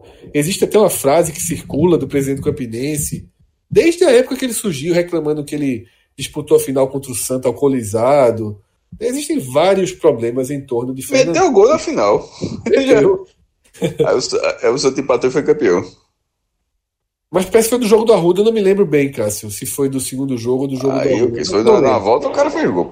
É, não lembro. Eu lembro que tem essa frase circulando na internet, pode nem ser uma frase real, mas é só é, é, recorte que eu tenho na lembrança associados a Rodrigão. Então, eu vou começar pelo Bahia, porque Cássio Cardoso acompanhou de perto uma passagem em que Rodrigão, lá em Salvador, mostrou toda a face da preocupação que gera em torno dessa contratação do Ceará. Cássio, sua impressão do que você conheceu de perto do centroavante. Fala, Fred. Voltando, é... repare, a impressão que eu tive do Rodrigão, ela foi é, é, uma consolidação de uma impressão que eu tinha quando ele surgiu no Campinense, foi para o Santos e já teve alguns problemas lá. O, o Rodrigão, no Bahia, ele chegou com certa desconfiança, mas também com alguma esperança. Porque a gente também parte do princípio de que situações como as que ele já tinha vivido são situações que podem ser contornadas. Às vezes o, o cidadão lá tem uma, um momento que não está bem, mas é, é, reage, entende a importância da carreira. Enfim, o fato é que ele chegou, chegou bem, é, chegou na, na 12 rodada, ele estreou na 12 rodada do Campeonato Brasileiro 2017, empate com o Fluminense, ele entrou no segundo tempo, 1 a 1 na Fonte Nova, mas no jogo seguinte, contra o a Ponte Preta, em Campinas, o homem já meteu dois gols. Fez dois gols. Ficou ausente por lesão, porque num dos gols ele tomou um pisão. Aí ele voltou na rodada 17 contra o Sport em Salvador. Fez o gol do empate do Sport naquele jogo, aquele jogo que marcou a despedida do Jorginho, do comando técnico do Bahia. Né, o Jorginho, que foi treinador dele também no Coritiba nessa reta final. E aí ele depois foi, é, na estreia do técnico preto, jogou é, contra a Chapecoense e fez um gol também. de cabeça, um empate 1 a 1 em Chapecó, e aí amargou alguns jogos de jejum, né, contra São Paulo, Atlético Paranaense, enfim. Foi fazer gol contra o Grêmio, gol de pênalti na 25ª rodada, já no finalzinho, gol difícil, o Bahia venceu por 1x0 o gol de pênalti dele. Mas foi só. É, seguiu alguns jogos sem marcar gols, oscilando o seu desempenho. O Bahia também tinha uma equipe que oscilava muito, muito preocupada com o rebaixamento. E aí veio uma situação que foi muito complicada para ele, que foi o seguinte, ele sofreu uma lesão, estava né, se recuperando é, da lesão, porque desde o jogo contra o, o Corinthians, que foi no dia 15 de outubro, ele não jogava, e é, questão de, de uma semana depois teria um Bavi, né, é, na Fonte Nova. E a expectativa, a expectativa é que ele pudesse jogar. De repente, ele não, é, não reuniu condições e apareceu em um vídeo de provocação ao Vitória, dançando, uma performance física inadequada para quem estava recuperando de lesão, e com a bebida, né? Lá embaixo, na mão, segurando uma bebida. É evidente que outras situações acabaram acontecendo durante o período dele no Bahia que foram abafadas pelo clube, e faz parte esse cuidado, mas essa exposição acabou sendo um, uma gota d'água para a permanência de Rodrigão no Bahia. Então foram poucos meses do atleta é, no clube, começou muito bem, deu respostas rápidas, mas tão rápido quanto as respostas foi a, a forma como ele é, se despreocupou de, de ser profissional, perdeu a, a mão, né, vamos dizer assim, fora de campo, passou a ser visto em, em festas, em ambientes, e aí é, é, é as condutas começaram a, a, ser, a serem condutas é, que não combinam com o futebol profissional, com o ambiente profissional, na verdade. Deixou o Bahia sem que o torcedor sentisse que era alguma injustiça com ele. O que eu acho que é o pior porque ele muito rápido conseguiu ganhar o coração do torcedor com alguns gols importantes, muito rápido mesmo. Tinha tudo, ele que é baiano, tinha tudo para ter uma identidade com o Bahia, com a, a, a torcida do Bahia, mas é, acabou deixando que, que essa questão extracampo influenciasse a ponto de que essa mesma torcida tão passional, é, até certo ponto carente de ídolos, entendesse que ele realmente não tinha como continuar. E aí saiu é, do Bahia, o Edgar Júnior foi colocado ali na, na condição de referência, o Carpegiani chegou e dá para dizer que essa, essa mudança, inclusive, fez bem ao Edgar Júnior e ao, ao Bahia, que conseguiu uma arrancada para permanência na primeira divisão. Mas o Rodrigão, ele deixou uma lacuna, sim, porque era um centroavante e um centroavante que começou muito promissor, mas faltou profissionalismo a ele, Fred. E isso acaba que o Bahia foi muito correto na condução desse processo. Não deu espaço para que é, isso virasse um problema maior dentro do clube, já que se você passa a mão pela cabeça numa situação daquela disposição tão evidente, a, o risco de, de perder o controle, de perder a autoridade, vamos dizer assim, né? De, as normas do clube é, seria algo seria algo bem provável de acontecer. Então, Rodrigão, passagem curta, muito curta mesmo, promissora, mas que no final se mostrou uma passagem qualquer no Bahia. Ou seja, o que Cássio acaba de relatar é a história mais repetida da carreira de Rodrigão e que a gente poderia, inclusive, transpor, em, com diferenças, obviamente, para o Curitiba, nessa Série B, onde na Série B ele se mostrou um atacante bem interessante, tá? mas, para mim, longe de condicioná-lo para uma Série A. Se o Ceará, por exemplo, anunciasse Hernani Brocador, que fez uma Série B superior à de Rodrigão, é bom que se diga isso, Hernani Brocador Sim. fez uma Série B bem superior à de Rodrigão, tá? com mais até recursos técnicos que nem é o forte de Hernani, e com um comportamento exemplar, eu já acho que se o Ceará anunciasse Hernani, não seria uma boa contratação. Porque tenho muitas dúvidas sobre o rendimento de Hernani numa Série A. Eu tinha dúvidas sobre o rendimento dele na Série B. Ele acabou indo bem. Só que no caso de Rodrigão, pesa o fato de que nunca foi bem na Série A. Na Série B, ok, deu conta nos dois últimos anos, mas tem um comportamento péssimo. Tá? Não é um profissional longe de ser um jogador profissional exemplar. Tá? E aí Cássio falou algo importante. Você sempre acha que aqui vai ser diferente. Você sempre acha que ele vai ter um rumo na carreira. Você sempre acha que chegou a hora dele decidir se vai ser um profissional ou não. Isso não. todos os torcedores falam. Pode ser que no Ceará aconteça a transformação? Pode. Mas, pelas mãos de Agel.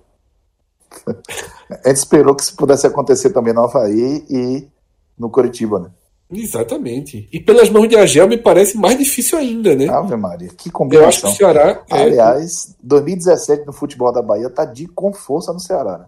É. E a Argel também estava aqui comandando o Vitória em 2017. Eu, eu tô é... sentindo, sabe, Cássio, o Ceará ah. é, montando um caldeirão sem muita, sem muita linha, sabe? Assim, é. lembra um pouco a formação de Agel do Vitória desse ano, você sim. citou. Né, sim, que era um Vitória. Dátalo, é, Alan Costa. É, jogadores bem interessantes, Paulinho. mas que não, não conseguiu escalar esse time. Sim. Um time inescal, inescalável. Né, porque os jogadores não tinham, não tinham eixo tático para jogarem juntos. E acabou sendo um, um ano trágico para o Vitória que, de certa forma, paga a conta daquela temporada, né? 2018 Sim. já veio o colapso. Já foi o fumo. É, como, como eu sempre falo, o esporte paga as contas de 17 e 18. O colapso vem em 18, mas a conta começa em 2017 e a do Vitória é muito parecida. E o Ceará vai colocando novos elementos nesse caldeirão. Se especula Rafael Sobis. Tá uma contratação também bem bem estranha que pode se confirmar. Você sabe o que fica? O que fica preocupando muito, é, principalmente nos clubes do Nordeste, o, a sensação de que é, agem como um novo rico, sabe? É, sei lá, é como se dissesse assim, ó, a confirmação de um status de poder de, de, de investimento é nome tarimbado, sabe?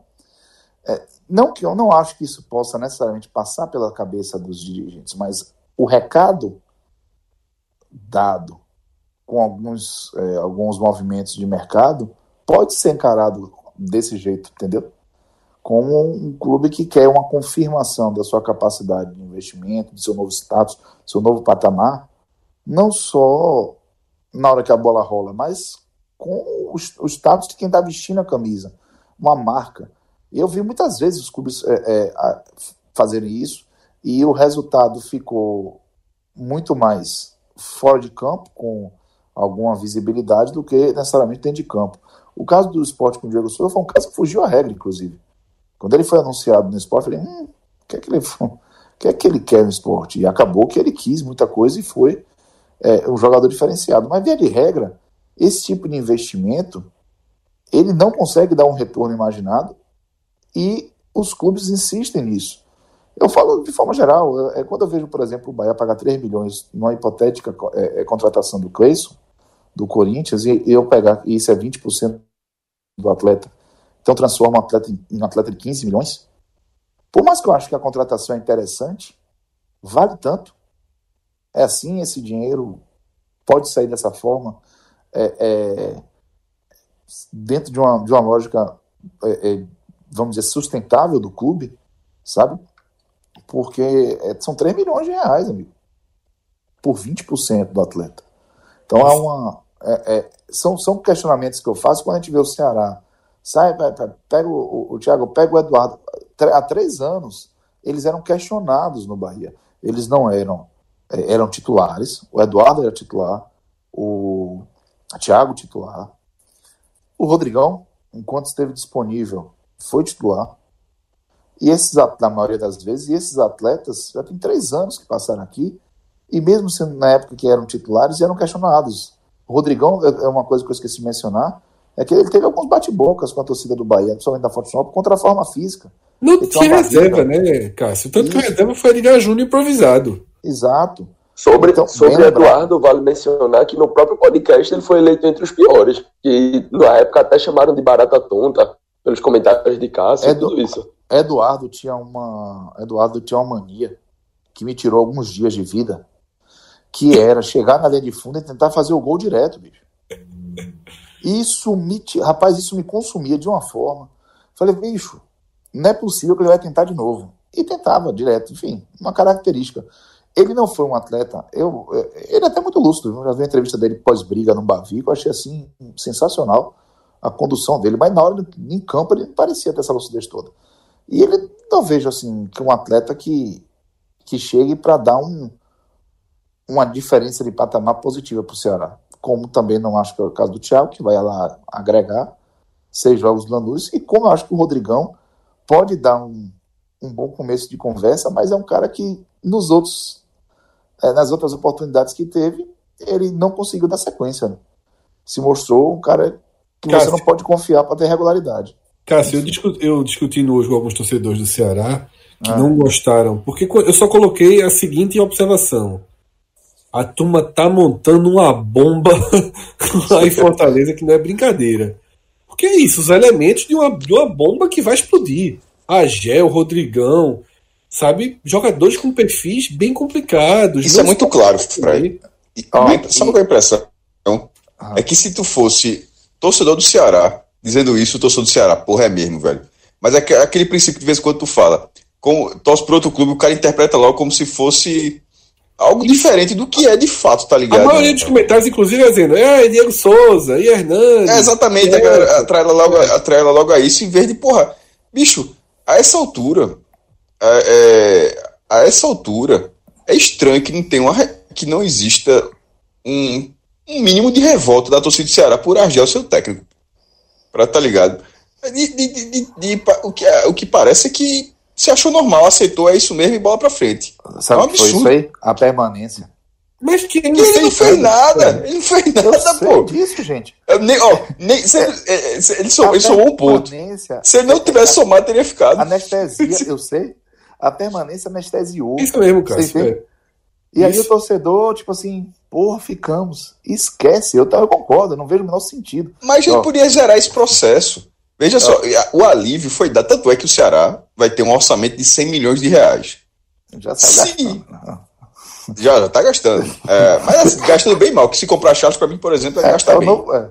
é. mas assim, é uns 100 milhões que se naquela última rodada ele cai, ele teria 35, 40 com a torcida enchendo o castelão.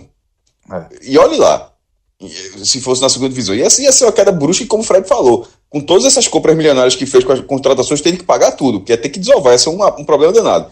Então a permanência valeu a saúde financeira do Ceará, e mais do que isso, man, é, fez a saúde aumentar, porque era 70 o último orçamento e agora vai para 100.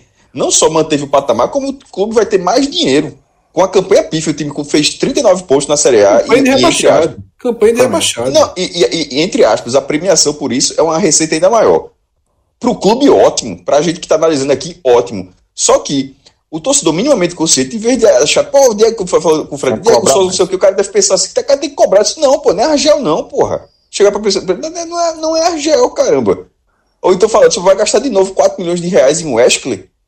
Pô, que é uma das contratações assim, mais. Quem não era Ceará, era só, era só não ser Ceará para entender que aquele negócio estava errado, pô.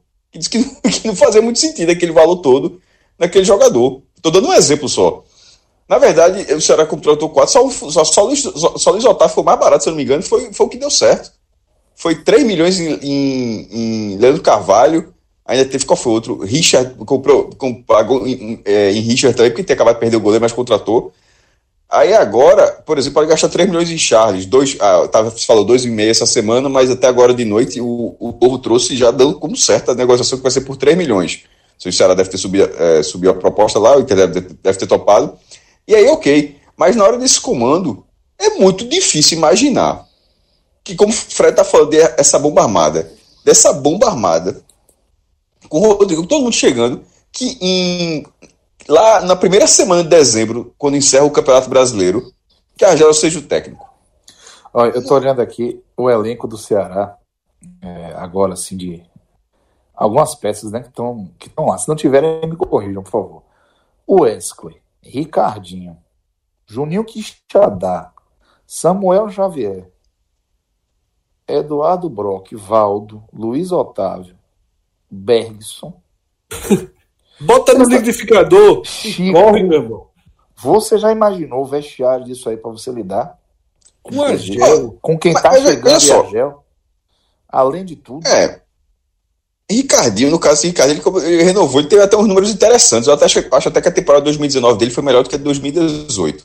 Um jogador experiente, um jogador que tem uma cara com o time, um jogador bem. que tem seus tá, mais de 300 jogos pelo Ceará, tem um nome lá, ele faz sentido estar tá lá. É não é o Wesley.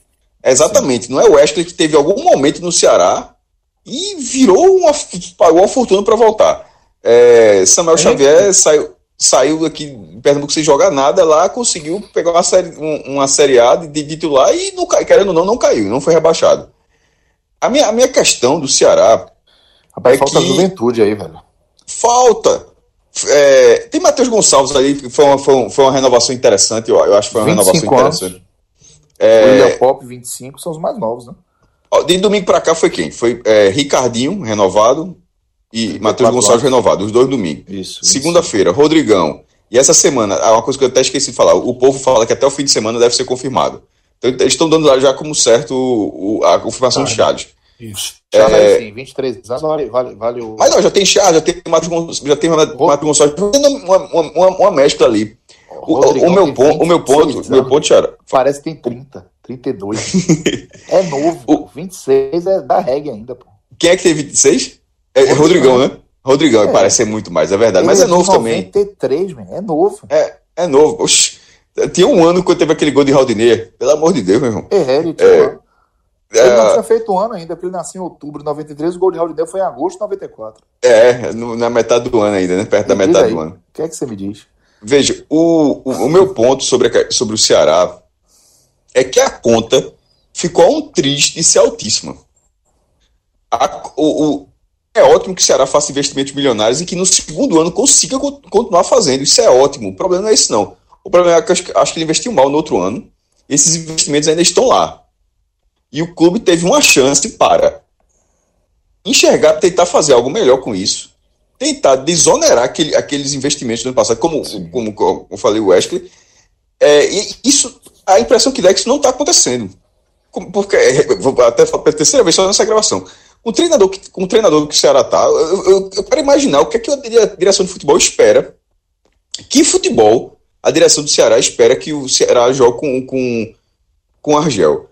Aí eu estou falando isso aqui, o Ceará ganha a Copa do Nordeste, é uma zica danada. Mas veja só, a, a impressão que dá. Mas pode é, é um, é um futebol, tá? Pode ganhar. Beleza, então, então são coisas diferentes, é verdade. Pode até ganhar sem jogar ganhar agradando vai ser difícil. Pronto, vamos até colocar vai. assim. Pode até ganhar a Copa do Nordeste. Aí que é um campeonato mata-mata, mas ganhar jogando bola vai ser difícil, porque Bota o dinheiro, esse treinador não, ele não gosta muito de jogar bola. Não. Não é, não é muita característica dele. Nunca foi. Nem quando era muito menos quando era jogador e nem, quando, nem como técnico. É, então, assim, o, o, Ceará faz essas contratações, por exemplo, contratar a Charles, que é um volante que vai ter essa pegada. Já, veja só, é, eu tô querendo. É, eu acho que Charles, por exemplo, tem, tem, tem uma tendência de que, de, de que ele jogue diferente no Ceará do que jogava no esporte, por falta de liberdade. Então, é, é esse é, eu quero saber até, até onde vai, o que é que a Argel, até onde é a limitação que a Argel impõe ao time a, é, em prol de uma fórmula que ele acha que é eficiente, até onde isso irá no Ceará. Eu acho preocupante. Então, assim, é uma montagem de elenco com essa bomba sendo armada mas ao mesmo tempo parece uma bomba com, com validade, porque eu não acho que vai ser um trabalho duradouro. É difícil. Nunca é com Argel. Um dia, um dia desses, falando de Argel, um dia desses, é, o ex-presidente do Vitória, o Ivan de Almeida, ele falou na Rádio Sociedade. E falou de um, de um, com uma ênfase que eu até falei ele, falei, você devia ter falado assim quando era presidente, porque você foi, você tá virulento até, assim, visceral, e você parecia meio ele é, foi assim, bom, enfim. Ao final da entrevista, ele seguiu no estúdio. É, ele é considerado um dos piores presidentes da história do clube, né? É atribuído à gestão dele uma série de problemas que o clube passou. Ele teria recebido com dinheiro em 2016 para 2017, gastou mal demais. aquelas contratações esdrúxulas e, e, terminou o ano muito mal também, renunciando. Mas qual foi o ponto de Argel que ele me falou? Ele me contou umas histórias muito de bastidores de Argel. Só para vocês terem ideia, uma das histórias foi a seguinte. Ele contou que a segunda partida da decisão da semifinal da Copa do Nordeste contra o Bahia, na Fonte Nova, ele achava, ele o presidente, achava que o Bahia ia tentar levar para o campo emocional a disputa.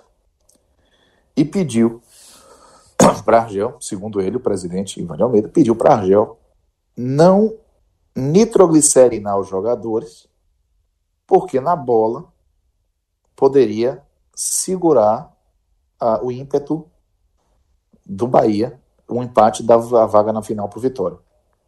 E o Vitória eh, já tinha jogado dois Bavis naquele ano e tinha vencido os dois. Os dois por 2 a 1 um. Inclusive um deles na Fonte Nova.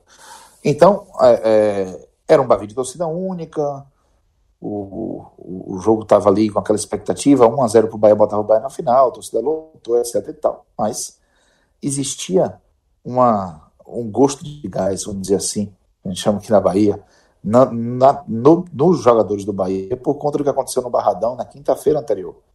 Que foi um jogo confuso, de expulsões, de muitas entradas duras, de queda de luz, né, e, e, e revolta com a arbitragem, enfim. Aquela coisa de contra tudo e contra todos. Então, ele pediu a, a, a Argel, palavras dele, para não entrar nessa, nesse clima de bélico para jogar futebol que segurasse a onda com qualquer provocação. E Argel, segundo o presidente, teria prometido a ele que só ia falar de futebol no vestiário. Não ia com, com esse discurso de guerra, né? Aquele do raca da galera lá da Nova Zelândia para cima, não iria. Né? E aí, o ônibus do Bahia quebrou, né? É, os jogadores saíram, ficou uma coisa famosa, passaram no meio da torcida, tomaram tapa, carinho, enfim, uma farra, e entraram a centos e 700 quilômetros, né, 220 volts dentro do estádio. Dois desses atletas passaram na porta do vestiário do Vitória e chutaram a porta do vestiário. Salvo engano, o René Júnior e o Edson. Edson que já tinha birra com o Argel. E aí, ao chutar a porta, Argel olhou para o presidente, o presidente olhou e fez assim: não responda à provocação. Argel prometeu quando foi para a eleição, do lado de fora, eu estou relatando que o presidente me contou, Ivan de Almeida, ele ouviu os berros de Argel dizendo que ia classificar nem que fosse na porrada, que ia dar resposta a esses marginais, que não sei o que, etc e tal. Ou seja, ele não consegue ser diferente disso. Ser uma figura que entende o futebol por um viés diferente daquele, da, daquele aspecto de batalha campal, de superação, de revanchismo, de um nível de competição que, que sai do aspecto esportivo e vai para um aspecto moral, sabe? É a cara dele. E é isso que vem fazendo em muitos ambientes onde ele trabalha, ele ter algum espaço, porque com a bola rolando, com a parte técnica, tática, esqueça, não tem ideia nos times de Argel. Não tem. Mas ele é uma figura que consegue administrar o vestiário com uma criação de um. Quando você cria um inimigo comum, mesmo que esse inimigo seja todos, menos quem está no clube, sabe? Ele consegue fazer isso com habilidade e botar os jogadores para brigarem por ele.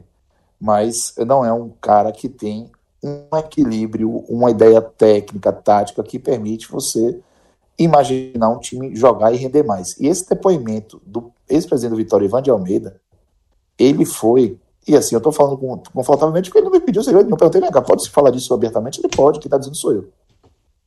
Então, ele contou um, um, uma história que mostra, confirma que esse perfil, inclusive depois desse jogo teve aquela briga, né, clássica, em que a Gel brigou, é, é, saiu até com óculos de Guto Ferreira na mão depois, no, no ônibus do, do, Vitória, enfim. Foi um away. Né, teve Kaique. Que, a entrevista que eu falei de Eduardo, que foi lúcida, foi após essa briga, em 2017. Então, assim, Argel, ele é inadequado para um time de Série A, na minha opinião. E eu concordo plenamente quando vocês é, colocam que é um grande risco que o Ceará está correndo ao montar um elenco nesse perfil e tendo um técnico com o perfil de Argel.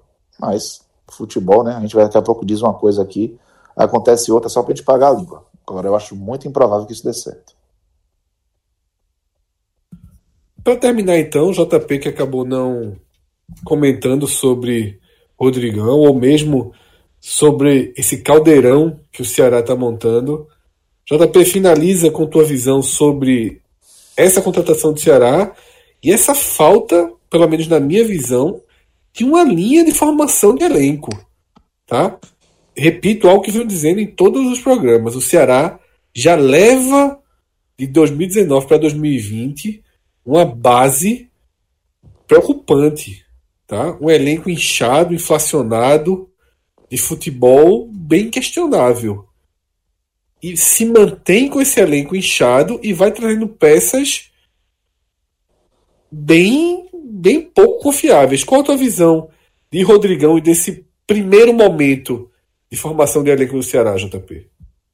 Fred, antes de Rodrigão ser anunciado, ser confirmado no Ceará, tinha, eu tinha visto algumas sondagens, alguma famosa perua de que ele poderia estar fechando com o CSA.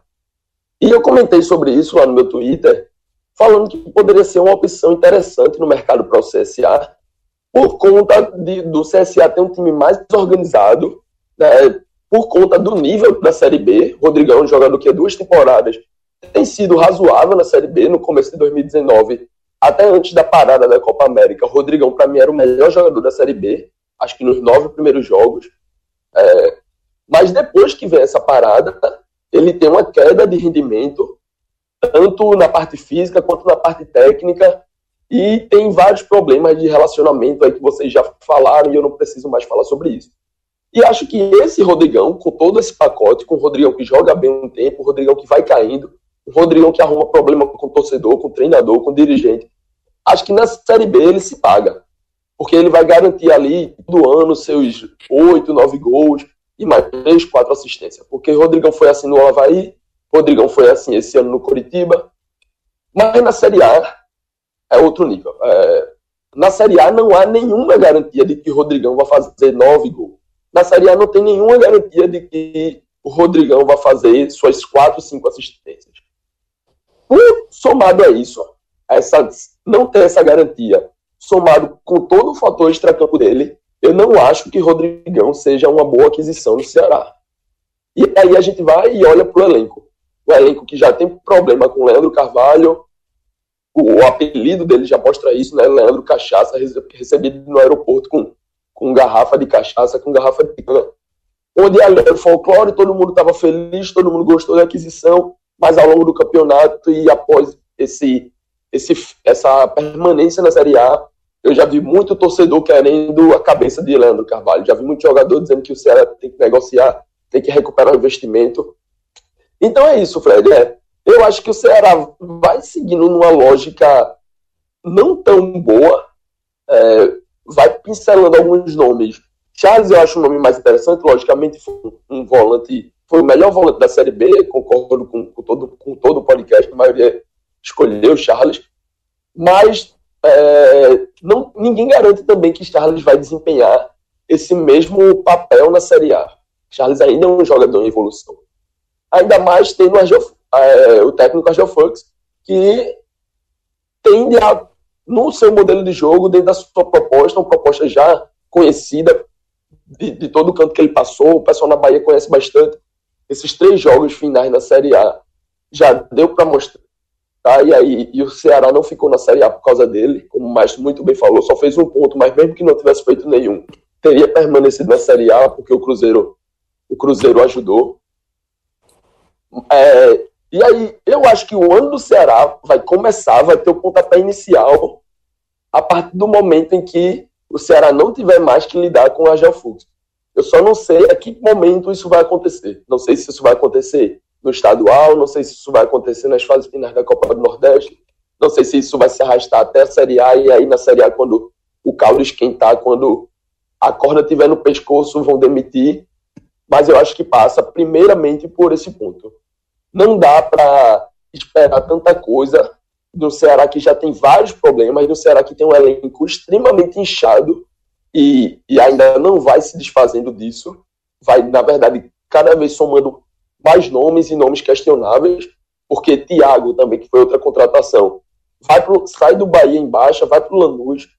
Do Lanús começa até bem, faz seus primeiros jogos, mas depois tem uma sequência aí, depois cai de rendimento e volta para o banco e não é mais aproveitado, tanto que ele só fez 10 jogos no, no Lanús, o que a gente pode considerar muito pouco. Então, o Ceará vai nessa, nessa sequência de, de contratações bem arriscadas, não vai se desfazendo dos problemas que já tem, e o, a margem que deixa, a expectativa que deixa é de que lá na frente essa conta vai chegar. Eu torço para que não, eu torço para que dê certo, para que o Ceará consiga fazer Thiago ter uma boa, uma boa temporada, para que Rodrigão consiga recuperar, se recuperar dos seus problemas extracampos, porque qualidade ele pode desenvolver, qualidade para a Série B ele já mostrou que tem, e com a cabeça no lugar pode ser útil na Série A, mas não tem nenhuma margem para a gente realmente acreditar que isso vai acontecer. É puro achismo e desejo e expectativa. Não há nenhuma margem razoável, nada lógico que diga que isso é a coisa mais fácil de acontecer. Muito pelo contrário. Lá na frente, essa bomba aqui vai chiando, vai chiando, vai chiando. Parece que tem uma data marcada aí que a gente ainda não sabe qual é, mas que ela pode chegar a explodir. Então, acho que o Ceará primeiro precisa colocar os pés no chão, precisa observar o ano de 2019, ver o que deu errado, porque aconteceu muita coisa que deu, deu errado, os investimentos em Wesley, investimento muito questionável no goleiro Richard, muito questionável mesmo. O Richard fez uma série A bem abaixo. E o Ceará segue nessa lógica. Então, acho que o Ceará primeiro tem que colocar os pés no chão, resolver os problemas que já tem, os problemas que se arrastam de 2019, para depois disso poder entrar em 2020 e realmente montar um time, montar uma equipe melhor para a Série A, para a Copa do Nordeste e tentar brigar com mais tranquilidade. Cássio, tu respeita esse cidadão, Cássio? Respeito. Inclusive, antes de, de começar a gravação, tá, a gente tá conversando em off aqui. Eu tava falando para Cássio Cardoso que não sabia, eu disse, ó, meu irmão, João. Esse é o verdadeiro João. maldade, maldade. maldade não, momento reconhecimento. É, reconhecimento. Eu, inclusive, Fred, eu tô achando que em breve a alcunha, se a gente pode usar chamar de alcunha, mas o, o João simples, puro, ele será em breve muito mais associado Exatamente. ao João Pereira do Honorário Neto. Não, o João é esse. O outro morreu é já. Esse? O João é esse. O outro. Tá vendo? Viu você, João? Olha a risadinha. Olha a risadinha. A turma vai aceitar, a turma vai aceitar esses comentários aí. Cara. O homem tá terminando com a confiança alta a temporada. Meu irmão, que fase. Que fase. É isso. Sabe que é isso aí? Botou, botou o sub-23 pra jogar estadual, chegou na reta final, brincado. Exatamente. Ganhou a Sula. Tá nervoso aqui porque essa gravação bloqueia o WhatsApp, ele tá nervoso. O celular tá, tremendo tá na mão dele. Aí, meu, ele vai passar agora mais duas horas respondendo as demandas. é foda. Eu não tenho nem dúvida. É foda. A revelação do ano. O novo João. Joga fácil. É, então é isso. Como? Show de bola. Desta forma, a gente. Ah, não faz nem ideia, meu irmão. Só, eu só digo, eu só, só peço um voto de confiança. É melhor, é, é melhor que não faça ideia, jovem. Vamos deixar assim mesmo, tá Quero tranquilo. depois. Mas a turma, cara, se a gente tá seis anos aqui no ar, a turma entende quando a gente pede um voto de confiança. A turma acredita. Abraça, inclusive. Abraça, abraça. Então é isso. A gente fecha mais um programa. Possivelmente o último de 2019, mas. É exatamente isso, né, meu amigo? Veja só. É, fechou o ano, né? Amanhã não vai, né? Essa hora Veja, não, né, Se a turma trabalhar até meio-dia com contratação de alto impacto, vai. Se não, fica lá pro dia 2. Voltando pro esporte anunciar Diego Souza 6 da manhã, né, Fred? Ah, aí vai todo mundo cortar Depois, bacana. Fred, Fred falou bem. Depois do, coruj, do Corujão tricolor, o Galo rubro-negro, mas é. por hoje foi suficiente. João. Deixa esse anúncio aí para janeiro. Vai, deve se desenrolar ainda muita coisa. Tá preocupado com amanhã, né? Essa hora amanhã tu não pode falar, gravar o programinha, não, né? Só não vale, só não pode ser um vídeo de Milton na praia, Ah, peraí, pô. Tá falando de coisa não, boa. Não, não, não é, pô. É porque. O clássico a renovação de, é, é clássico esse vídeo, pô. É. A, a renovação do Diego Souza foi o ex-presidente na praia. cresceu ali e Aproveitou, seja, é isso mesmo. Então, pessoal, a gente vai terminar com um bônus track, tá? É. Durante a abertura aqui do programa, antes da gente iniciar, teve um H-Menon sobre um filme aí que Cássio contou. Diego gravou e a gente vai ouvir agora no final. Cássiozinho. Vocês estão de brincadeira, meu irmão. Um bônus, um bônus de fim de ano aí. H-Menon especial. Ouça Foi agora. Abraço a todos. Cidadão, não foi meio sem freio, não, meu irmão. Não foi meio sem freio, não. Foi não, foi não, tá tranquilo. É, abraço a todos. Até a próxima. Eu quero ver alguém assistir o filme. Essa foi fora. Vai, um abraço. Gabriel Bônus pra terminar a temporada. todo mundo. Abraço, feliz ano novo, galera. Feliz ano novo, galera. Tchau. Feliz ano novo. Então, Bora logo, eu quero ver dois papas. É bom, é bonzinho, surpreendentemente bom. E minha mãe já viu três vezes. Será que a bicha não tá. Alguém assistiu a história de um casamento? Esse é espetacular. É espetacular? Tava começando é. a ver cuco aqui. História de casamento tem um problema. Qual é? O problema é que. é, termina o filme assim, você tem que estar tá muito tranquilo, muito seguro, que você termina o filme querendo separar, porra.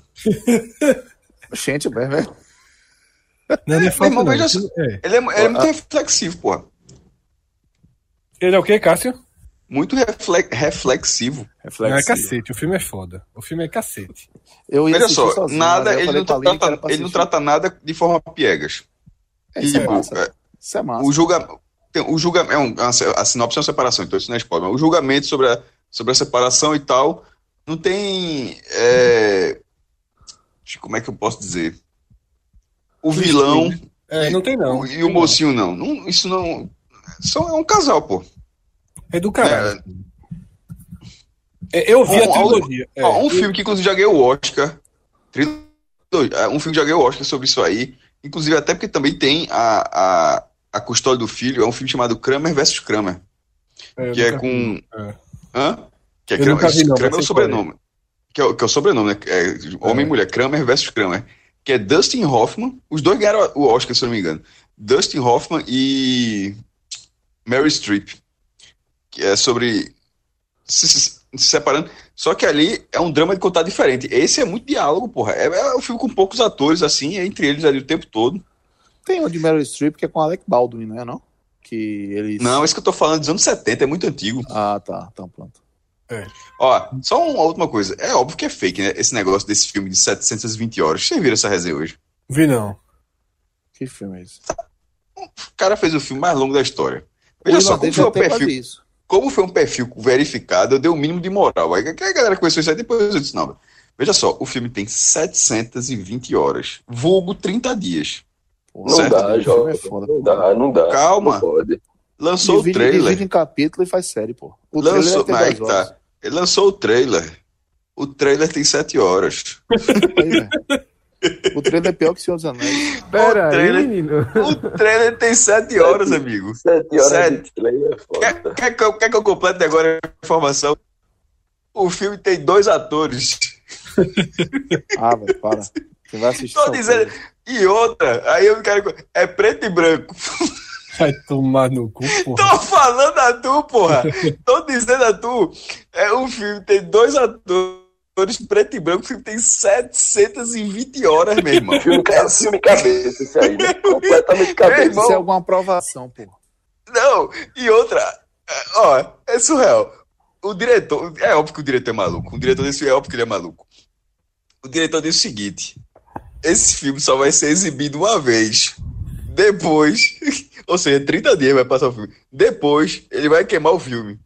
Ele vai, não vai ter, não vai ter nem cópia.